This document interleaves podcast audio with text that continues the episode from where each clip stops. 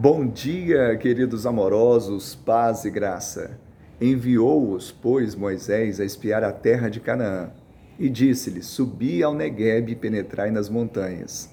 Ao cabo de quarenta dias voltaram de espiar a terra. Números 13, 17 e 25. Este é o momento em que há um envio dos espias por Moisés à terra prometida, a terra de Canaã. Eles voltam depois de 40 dias. 40 fala de prova, responsabilidade e mudança. Deus não tenta ninguém porque não pode ser tentado pelo mal.